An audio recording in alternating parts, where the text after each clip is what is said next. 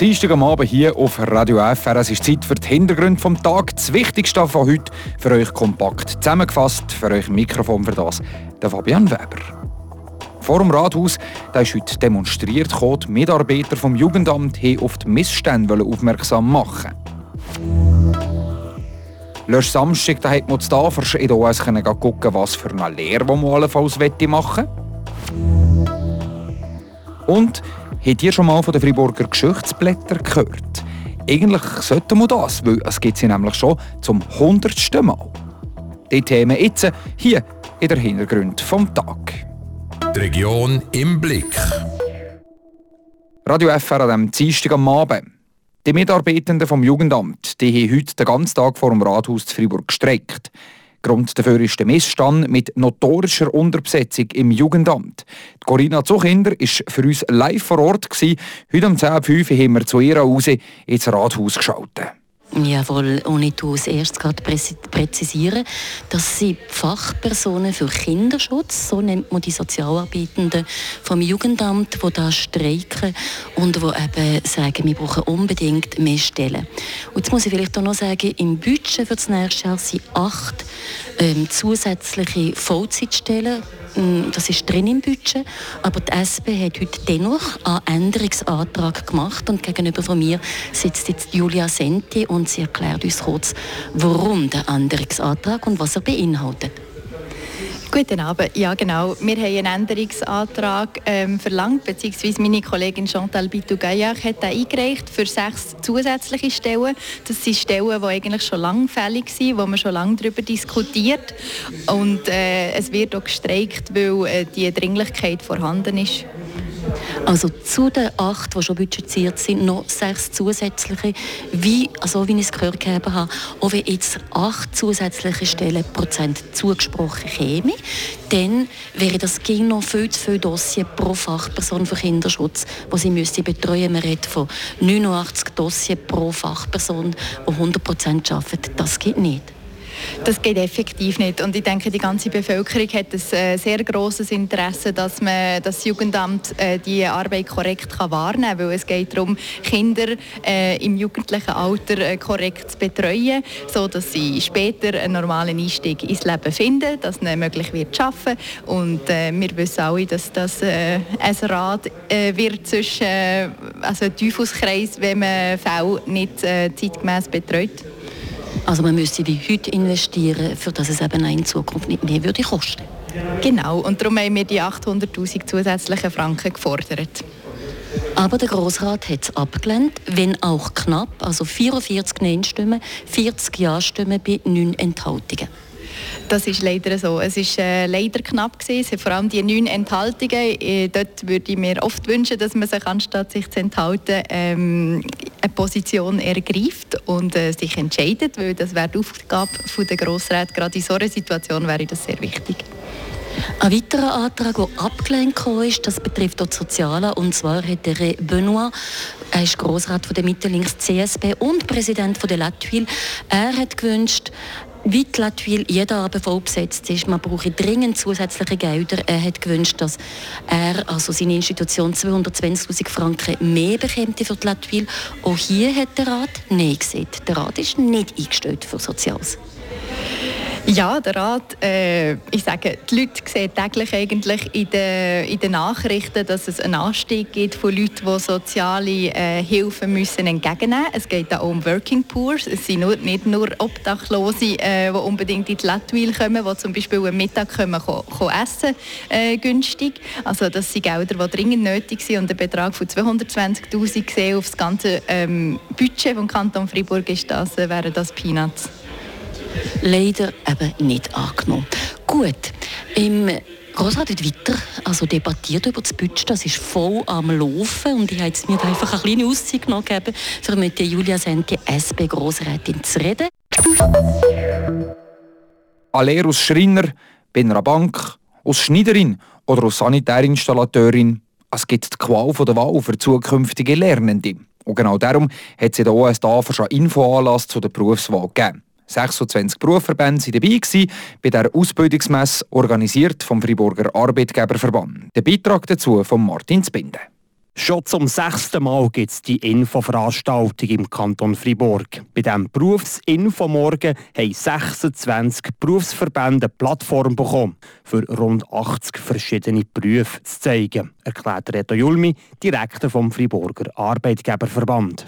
Die Idee allgemein ist die, dass man den Jungen, den jungen Schülern die Möglichkeit gibt, mit ihren Eltern hierher zu kommen. Und hier hat es ja verschiedene Berufsverbände, über 25 Berufsverbände, die da sind, zusammen mit den Eltern die verschiedenen Berufsmöglichkeiten zu entdecken. So zeigen und erklären zum Beispiel Chemiefäger, Coiffeur, Spengler oder Heizungsmonteure ihren Beruf. Der Standort OS Tafers sei da ideal dort gehen, wo die Schüler gewannet sind, herzukommen. Man will zu ihnen heimkommen und es ist eine relativ äh, simple Organisation. Äh, Berufsverbände haben hier gewisse Möglichkeiten, Sachen abzugeben, aber äh, es, ist, ist, einfach gehalten und, man find, und wichtig ist auch, dass die Jungen mit professionellen Vertretern der Berufe in Kontakt kommen und zusammen mit den Eltern das entdecken. Er unterstreicht die Wichtigkeit der Berufslehre. Also für mich persönlich ist Berufslehre der Königsweg in die Berufswelt. Wieso? Also schon nach drei oder vier Jahren, je nach Tour von einer Lehre, man hat einen Beruf, man hat mal etwas. Und dann gibt es ganz verschiedene Möglichkeiten. Man kann ein eidgenössisches Diplom abschließen, man kann mit der Berufsmatura an die Hochschule und wer will, könnte sogar die Universität gehen. Also mit der Lehre verbaut man sich nichts, ganz im Gegenteil, man hat alle Möglichkeiten offen. Seit Reto Julmi, der Direktor vom Friburger Arbeitgeberverband. Im ganzen Kanton kommen total gut 4000 Lehrstellen angeboten. Rund 3200 Lehrverträge haben dann schliesslich abgeschlossen. 1400 kommen direkt aus der obligatorischen Schule raus. Die Rest sind Jugendliche, die eine Mittelschule abgebrochen und in eine Lehre gewechselt haben oder eine zweite Lehre angefangen haben. Hier in den Hintergründen vom Tag, da machen wir jetzt weiter mit den News vom heutigen Tag. Die kommen von der Leandra Varga. Die SP forderte in einem Änderungsantrag, dass statt der acht zusätzlich bereits budgetierten Vollzeitstellen für das Jugendamt deren 14 geschaffen werden. Die Kosten für diese sechs zusätzlich dringend benötigten Stellenprozente würden 800.000 Franken betragen. Der Rat sprach sich jedoch gegen den Antrag aus und lehnte die Aufstockung mit 44 Nein-Stimmen, 40 Ja-Stimmen und 9 Enthaltungen ab. Ebenfalls abgelehnt wurde der Antrag von Ray Benoit, Großrat mit links CSP und Präsident der Latwil. Ray betonte, dass die Latwil jeden Abend voll besetzt sei und man dringend zusätzliche Gelder benötigte. Er beantragte 200.000 Franken mehr für die Latwil.